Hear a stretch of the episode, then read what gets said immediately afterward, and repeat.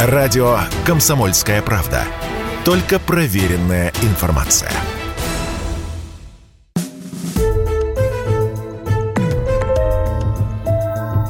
История за пределами учебников.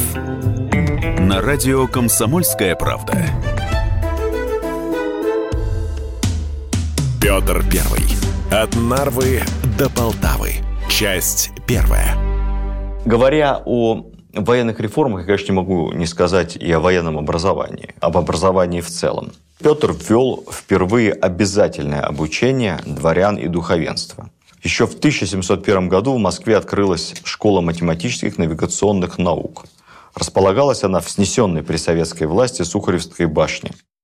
На верхних этажах ее была обсерватория с телескопом. Руководили этой школой крупные ученые того времени, в том числе среди преподавателей был Леонтий Магнитский – автор самого первого учебника по арифметике, то есть самой арифметики Магнитского, которая так и вошла в русский фольклор. Училось в навигатской школе немало детей, 500 человек. В основном это были будущие офицеры и штурманы флота. Затем были открыты артиллерийская, инженерная, медицинская школа в Москве, инженерная школа, морская академия в Петербурге, первая гимназия. Петр I пытался создать всесословную начальную школу, но не удалось. Точнее говоря, удалось только частично. Первые такие всесословные школы горные, они открылись при уральских заводах. Открылись математические школы, призванные, как писали тогда, детей всякого чина учить грамоте, цифире и геометрии. Петр мечтал создать по две таких образцовых школы в каждой губернии с обязательным бесплатным обучением, с бесплатным кормлением учеников. Но не получилось, сил, времени, денег не хватало. Все это уже было реализовано значительно позже. Говоря о военной реформе, нельзя сказать и о том, что наряду с армией создавалась и система военного управления, потому что армия без управления правильного, без обеспечения, без снабжения, она немногого стоит. Мы это с вами прекрасно понимаем. Поэтому кто-то должен заниматься хозяйством, кто-то должен заниматься боевой подготовкой, обмундированием, снаряжением. Армия стала не только регулярной, но и централизованно, организованно снабжаемой. Петр учредил специальный провианский приказ. Магазины, то есть склады этого приказа, располагались во многих городах, не только в Москве и в Петербурге. Петр системно создавал военно-промышленный комплекс, то есть строились заводы по производству оружия, самые известные из которых это Тульские, Оленецкие, позже Охтинские заводы и другие. Были определены точные размеры так называемого хлебного жалования нижним чинам, сколько полагается муки, крупы, какой должен быть приварочный продукт, то есть на все, что варят, мясо, овощи, специи, также выделялись отдельные средства. Средства это выдавались уже полковникам, командирам полков.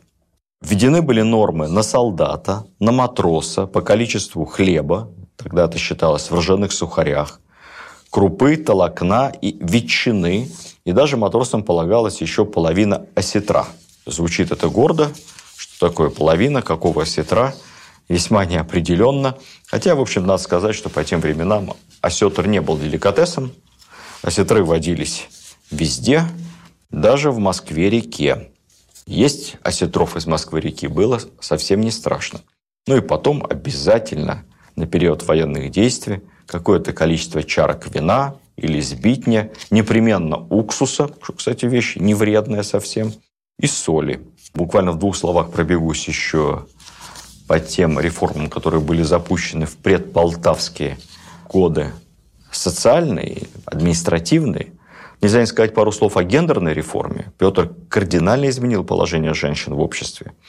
Вводилась даже обязательность участия в торжествах и празднествах женского пола. Уничтожалась многовековая традиция домашнего затворничества женщин. Более того, специальными указами 700-802 года Петр запретил насильственную выдачу замуж и женитьбу. Между обручением и венчанием вводился пробный такой испытательный период, не менее шести недель, дабы, как было записано в указе, жених и невеста могли распознать друг друга. Хорошая идея. Сохранилась эта идея по сей день. Если вы будете соблюдать гражданский кодекс, то и сегодня между подачей заявления в ЗАГСе и регистрацией должно пройти не менее одного месяца. Петровские законы действуют. Если же говорилось в указе, процитирую, «жених невесты взять не похочет», или же невеста за жениха замуж идти не похочет, как бы на том не настаивали вредоносные сводники и даже родители, в том быть их полной свободе. Представляете, что, мне кажется, самое симптоматичное и самое приятное в этом указе? В том, что в нем в правильном смысле употреблялось слово «свобода». Постепенно в среде дворянства формировалась иная система ценностей, мировосприятия, эстетики. И все это довольно серьезно отличалось от ценности мировоззрения большинства представителей других сословий. И энергия Петра невероятна. Петр хотел реформировать все, все, к чему касался. Петр был и первым врачом, и первым стоматологом, как мы с вами говорили в прошлый раз, ну и первым ботаником и аптекарем. Именно Петр основал в Москве аптекарский огород. Ныне это ботанический сад МГУ. И это аптекарский не в том смысле, что там выращиваются только лекарственные, но и вообще любые растения, которые могут быть интересны, связаны с разных концов страны. Петр лично посадил там ель, пихту и лиственницу. Лиственница, по-моему, жива там до сих пор. Можно сходить в ботанический сад посмотреть. А для чего он это сделал? Для того, чтобы каждый гражданин смог их различить. Я не уверен, что сегодня большинство москвичей различат их между собой. Но вот Петр полагал, что подобного рода наущение в их различии образованному человеку необходимо. Тогда же вышел указ построить за рекой Яузою против немецкой слободы в пристойном месте госпиталь для лечения болящих людей. Так в Москве и в России появился первый военный госпиталь. Ныне это основанный Петром I главный военно-клинический госпиталь имени Бурденко. В Петербурге была основана модель камера. За этим странным названием скрывается нынешний Центральный военно-морской музей. Если сказать правильнее, Центральный военно-морской Ордена Красной Звезды имени Петра Великого музей.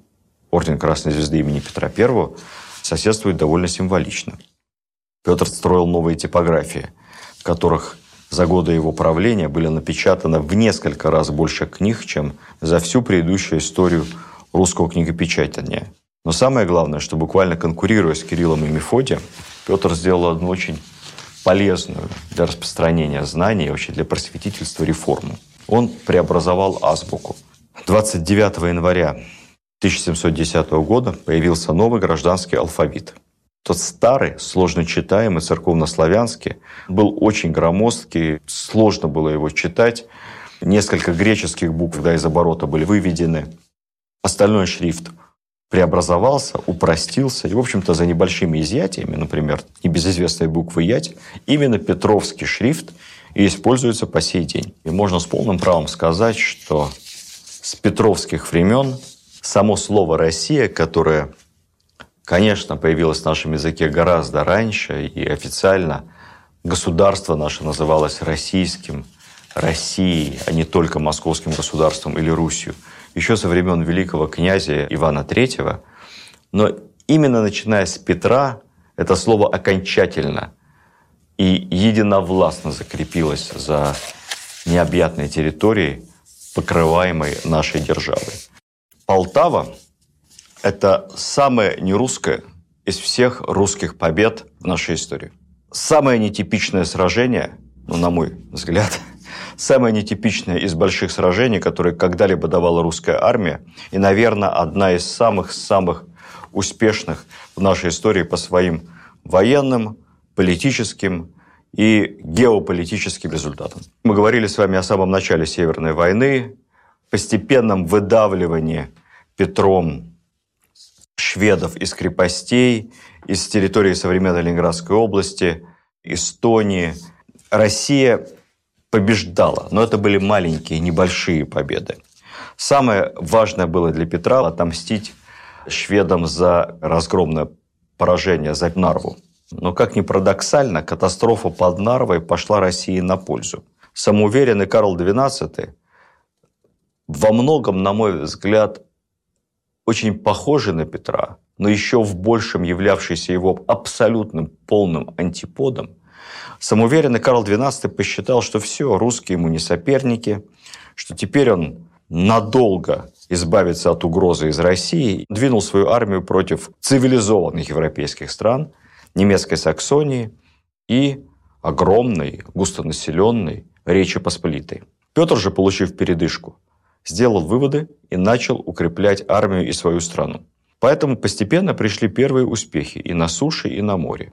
Как я сказал вам, к концу 1703 года, года основания Петербурга, на чем мы закончили с вами прошлую лекцию, русская армия освободила всю Ижорскую землю, тогда это называлось Ингерманландия, но пока еще до решающего перелома было далеко. Итак, Нарва. Весной 1704 года наши войска подошли к устью реки Нарвы. Блокировав эту крепость, блокировав попытки шведского флота доставить туда продовольствие и подкрепление. По сути, мы занимались примерно те же самые позиции, что и 4 года назад, в 1700 году.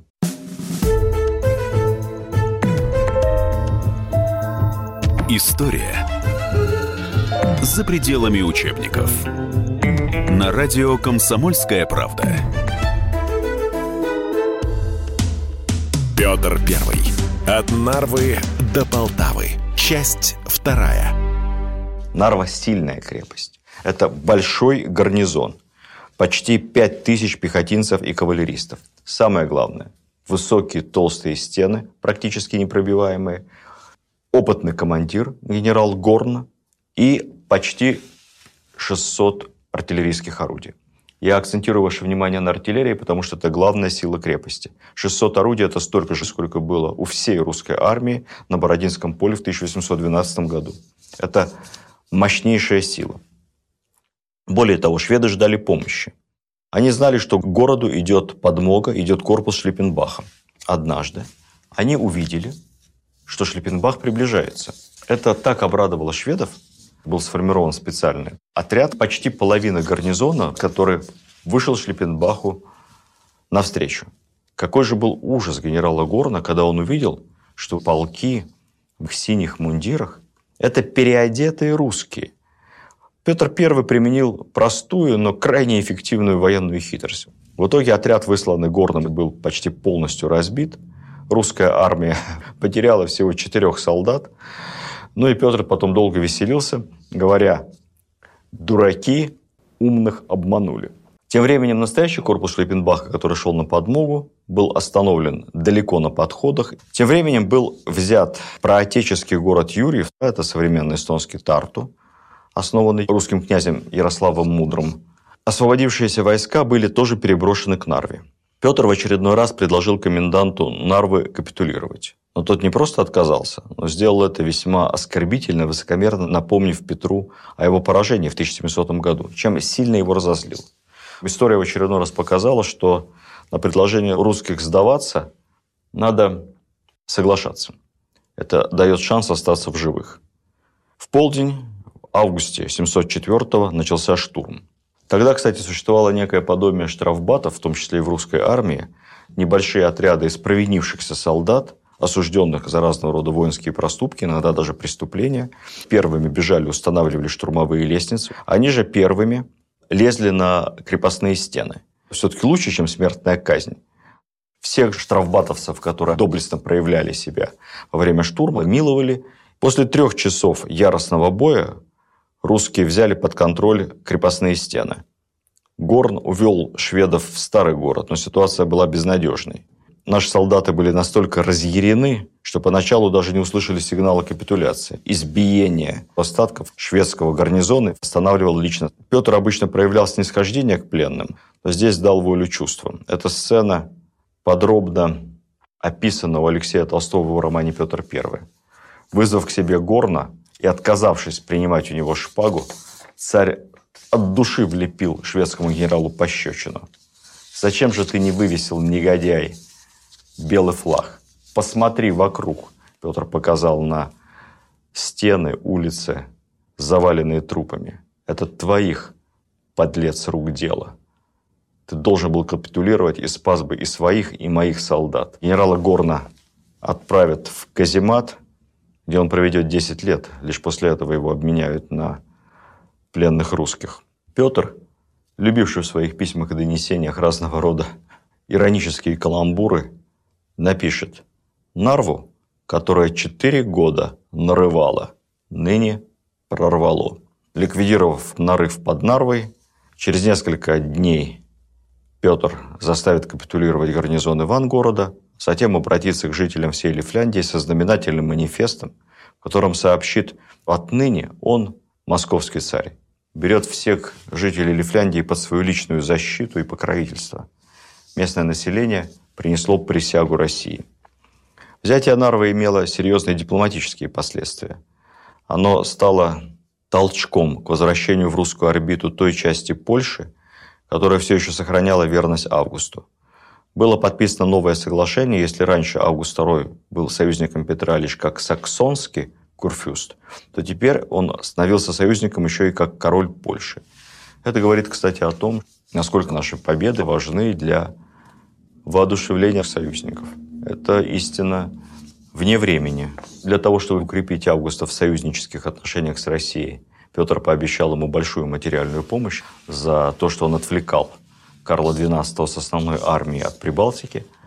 Плюс к этому мы поставили ему и довольно большую армию. Не случайно про это сказал, потому что тогда же поступили первые отзывы саксонских генералов о новых русских полках. Они писали, что русские солдаты очень стойкие, хорошо подготовленные, хорошо вооруженные, хорошо мотивированные и очень упорные в бою. Но больше всего саксонских немецких генералов впечатлило, что при всем русском экспедиционном корпусе нет ни одной женщины и ни одной собаки.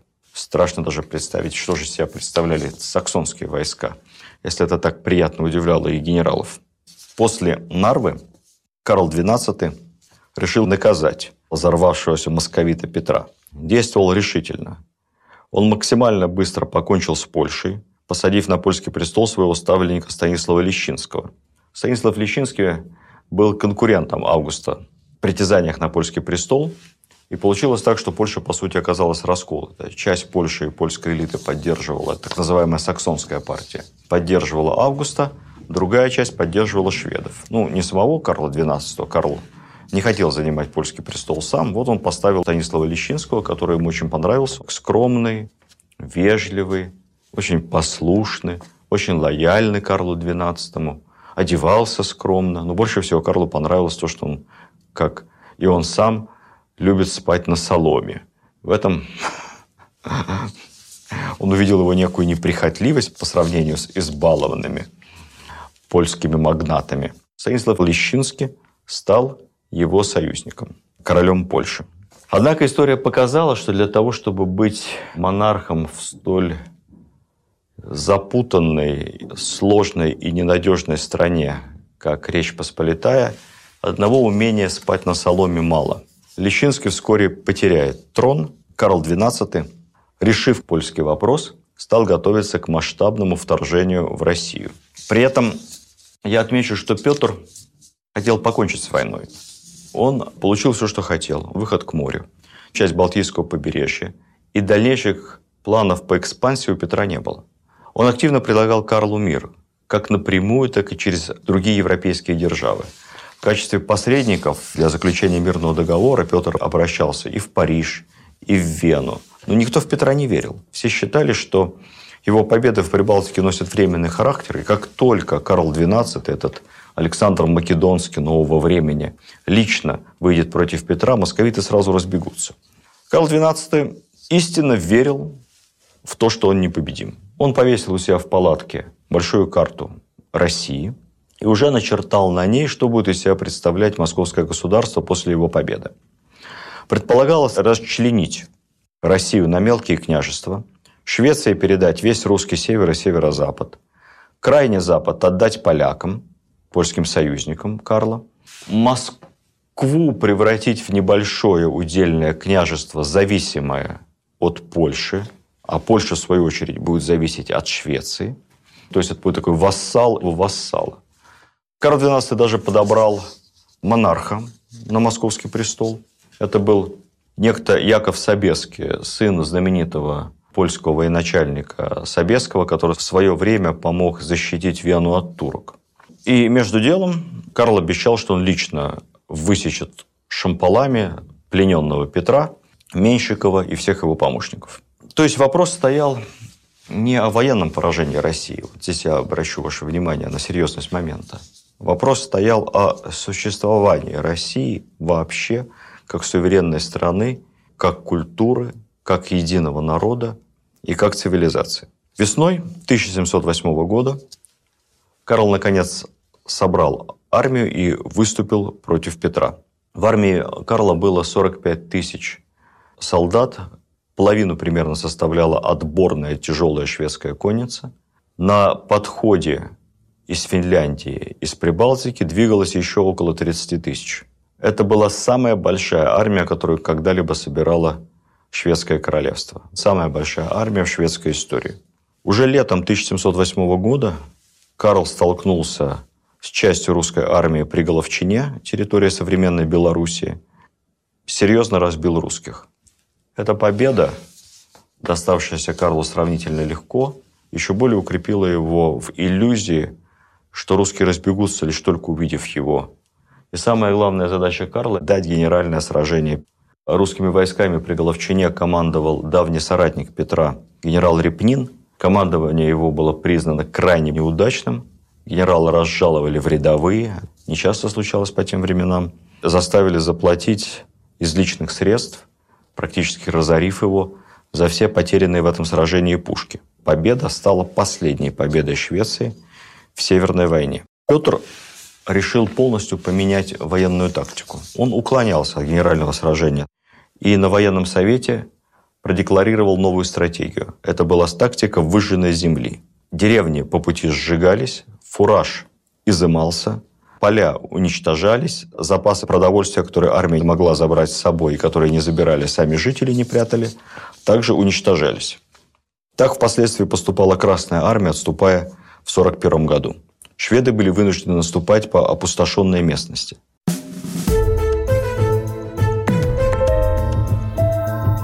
История за пределами учебников.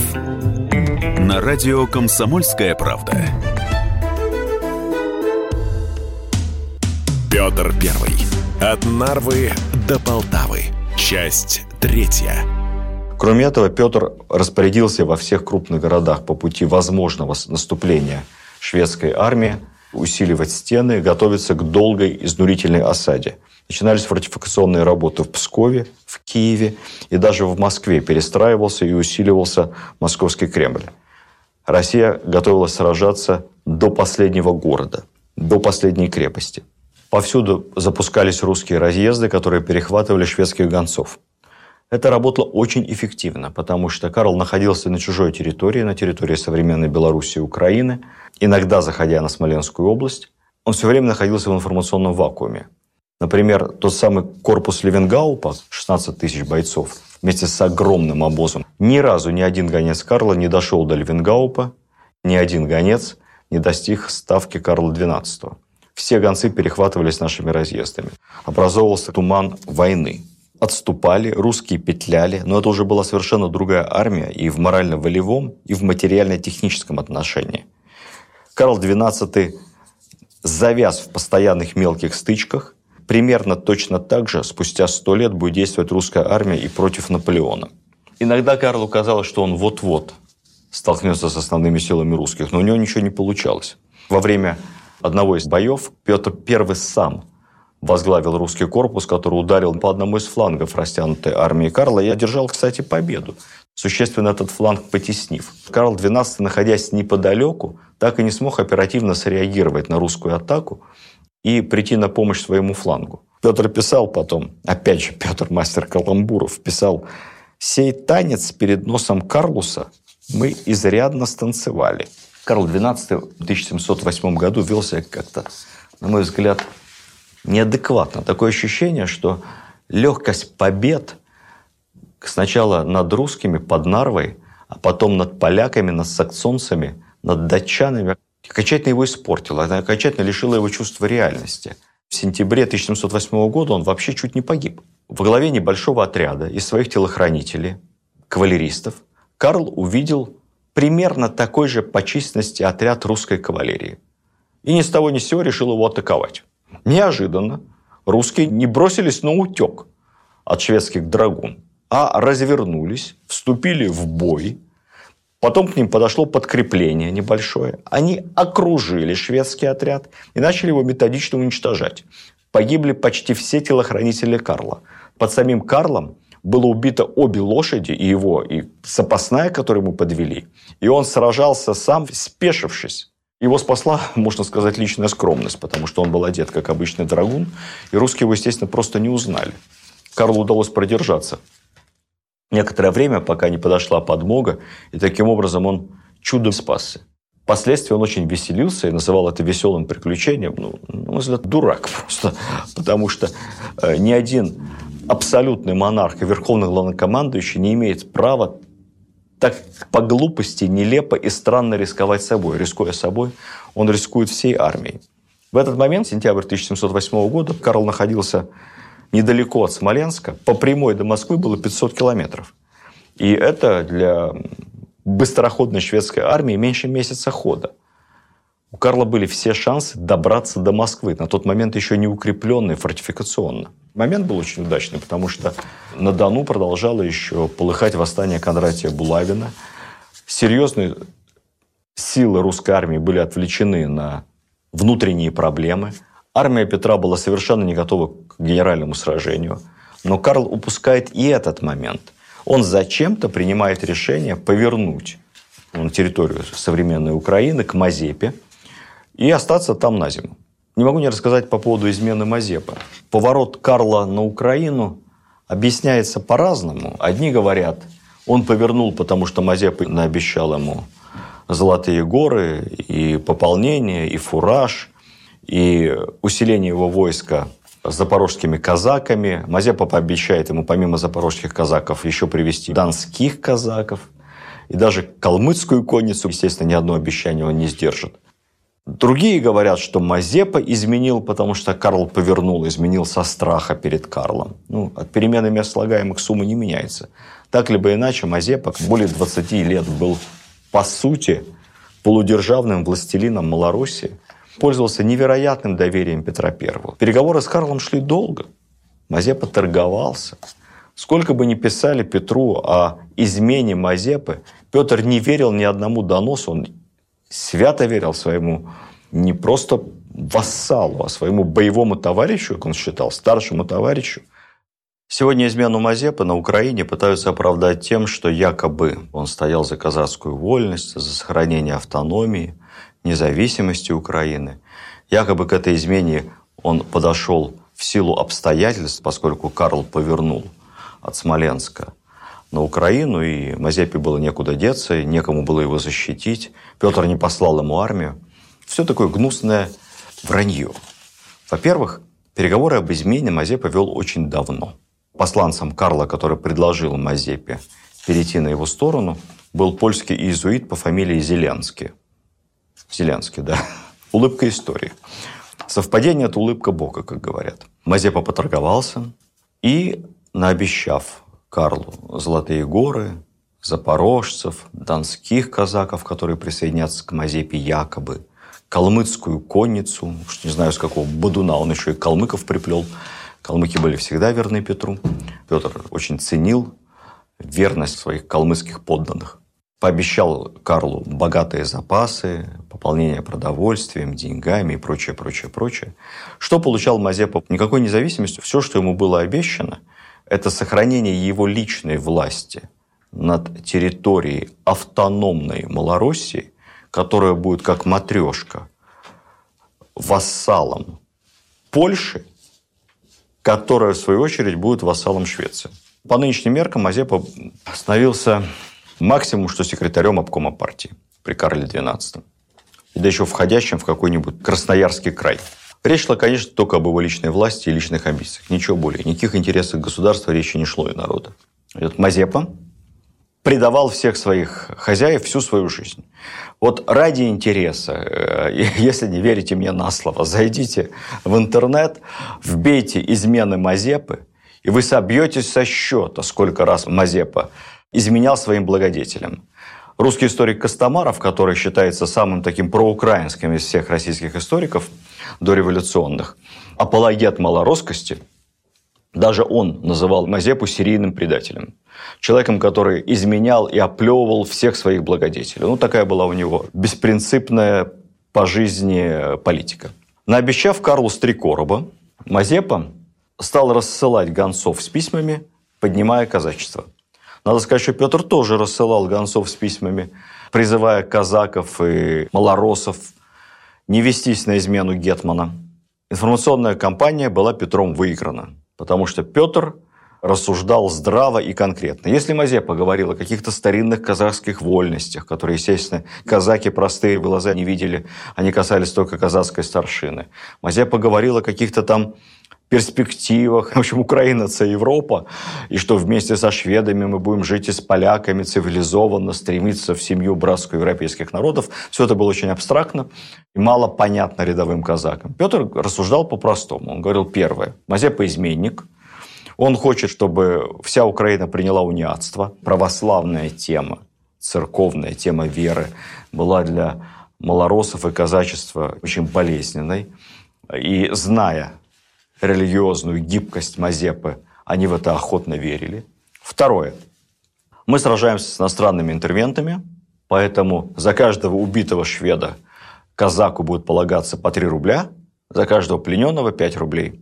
Естественно, не лично будут деньги вручаться, а там командиру войскового подразделения. И самое главное, что касается крестьянства, казаки, они же наполовину крестьяне все, в мирное время они на земле, то Петр пообещал практически обнуление налогов, федеральных, как бы сейчас сказали, и списание всех недоимок. Такая мотивация духовно-религиозная, политическая дало этих шведских интервентов, откуда они взялись, и финансовой, сработала на 100%.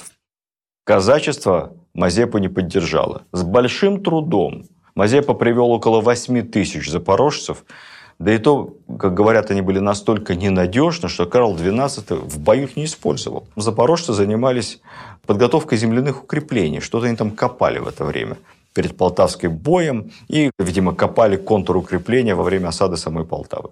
Корпус того самого Левенгаупа. 16 тысяч с огромным обозом пороха, ядер, ружей и продовольствия движется на соединение с Карлом, причем он не знает точно, куда ему идти, а Карл, вместо того, чтобы идти навстречу Левенгаупу, то есть великий стратег Карл XII, он где-то там бродит по Украине, еще Левенгауп должен поймать его.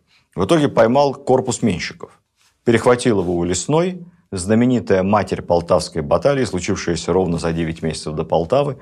Наш остроумец Петр Великий не смог на эту тему тоже не поиронизировать, говоря, что мать Полтавской баталии лесная родила здорового младенца спустя 9 месяцев, собственно, Полтавскую Викторию. Корпус на голову разбит, потерял половину людей и, самое главное, потерял весь обоз, все продовольствие, все пушки. Лишь с частью корпуса Левенгаупу удалось пробиться в итоге Карлу XII.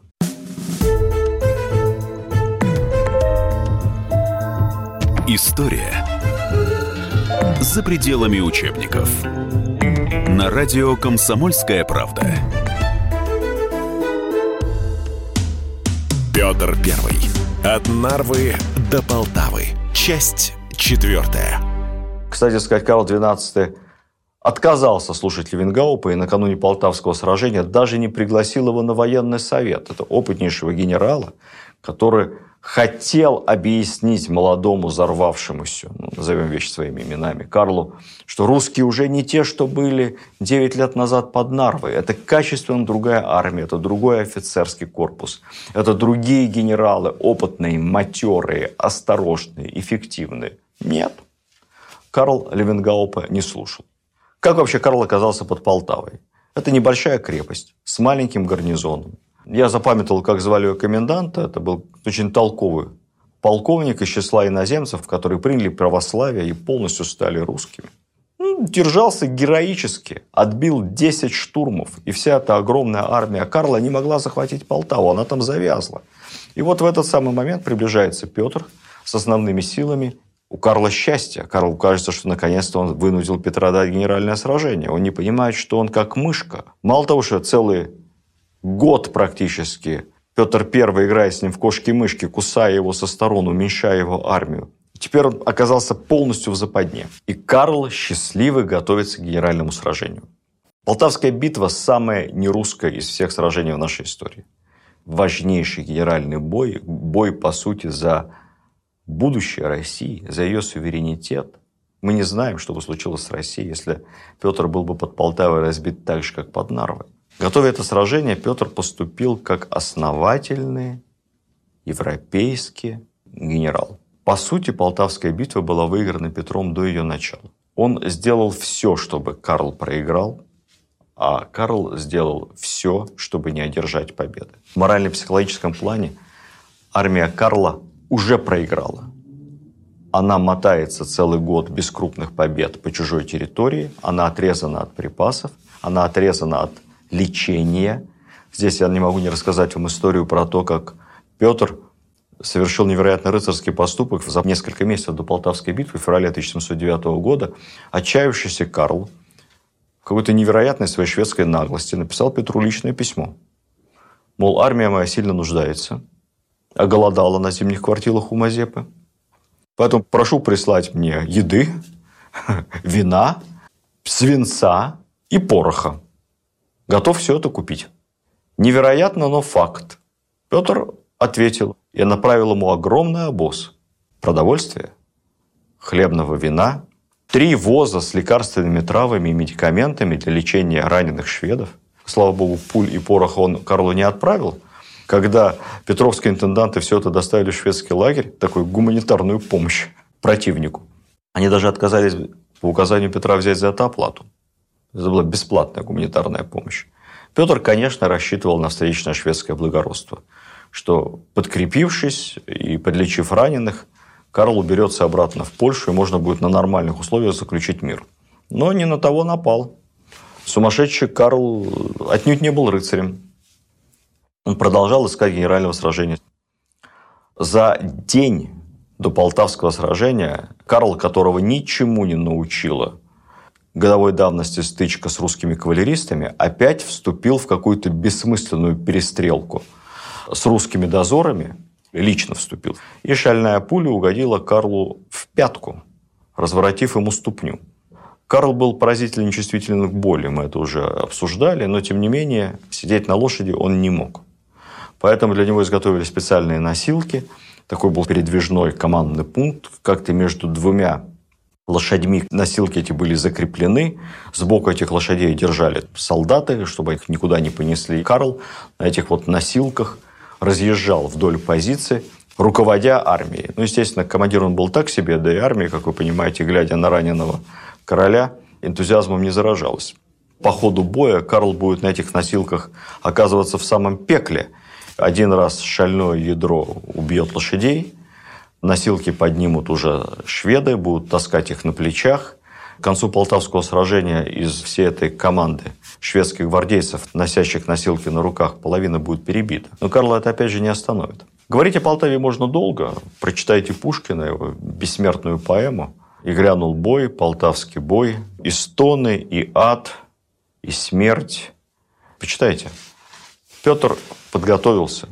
И несмотря на двухкратное численное преимущество и подавляющее преимущество в артиллерии, зная характер Карла, специально не атаковал. Были выстроены редуты, сквозь которые должны были пройти шведы, чтобы достигнуть основных сил Петра. Редуты эти были укреплены и артиллерией, и ружейно. И Петр спокойно ждал, когда вспыльчивый, самонадеянный Карл попрет, как всегда, в лобовую атаку. Карл так и попер. Полтавский бой – это пример поразительной полководческой прямолинейности и неумности со стороны Карла. Они пошли на редуты, с большим трудом взяли только два из них, попали под перекрестный огонь, понесли большие потери, вырвались наконец-то на оперативный простор перед основными силами Петра, перестроились. В этот момент Карл мог еще отступить, выиграть время, но он опять пошел в лобовую. И тут начался встречный бой кровавая резня, и смерть, и стоны, и ад. Непобедимая каролинская пехота побежала. По итогам Полтавского боя погиб каждый третий швед. Практически все остальные были взяты в плен. От 35-тысячной армии Карла, именно столько было перед Полтавской битвой, с Карлом осталось несколько сотен, которые переправятся с ним через реку, их будет догонять Менщиков. Почти всех догонит и пленит, но сам Карл спасется. Кстати, спасется вместе с Мазепой. Мазепа проживет еще очень недолго, судьба всех предателей. Счастливой не бывает. Умрет Мазепа в Бендерах, как говорили злые языки, будучи заеден до смерти в Шаме. Может быть и правда. В плен будет взят и премьер-министр Карла, и практически все его генералы. Благородный Петр пригласит генералов и старших офицеров Карла за пиршественный стол после окончания победы. И вот умный тролль поднимет тосты за них, за шведских учителей и за здоровье его любимого брата Карлуса. А для Швеции Полтавское сражение будет, как пишут сами шведские историки, самой страшной военной катастрофой в истории Швеции.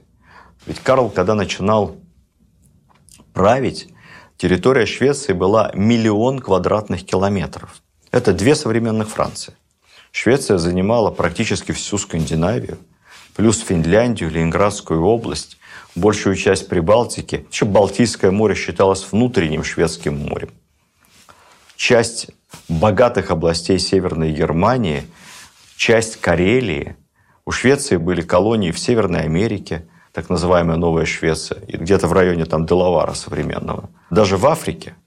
И все это было Карлом потеряно в одной битве, где шведская армия перестала существовать, и Швеция с 1709 года перестала существовать как великая держава.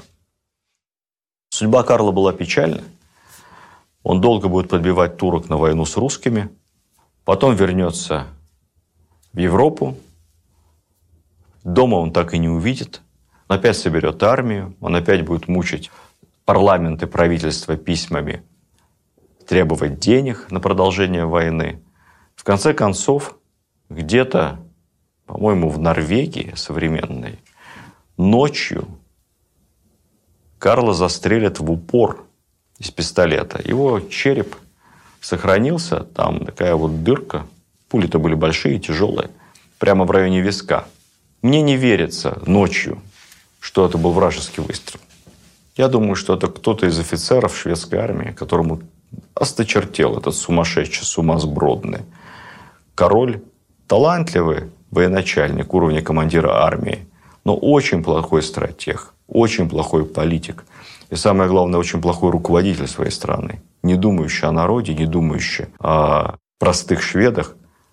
Кто-то из э, офицеров взял себе грех на душу и пустил пулю в упор в висок собственному королю.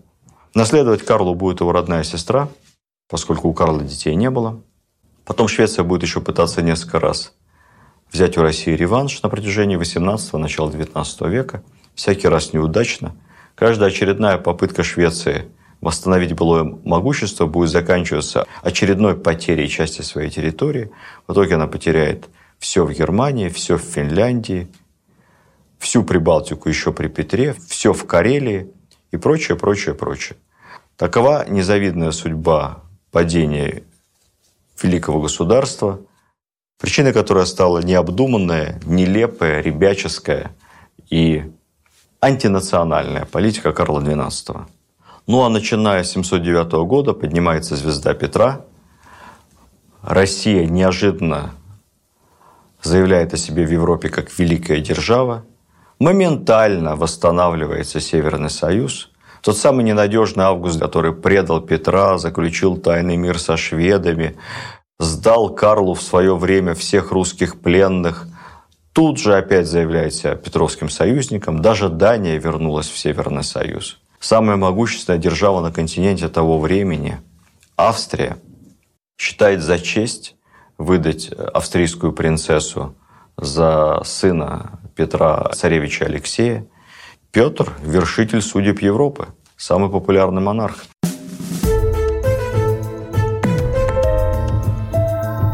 История за пределами учебников.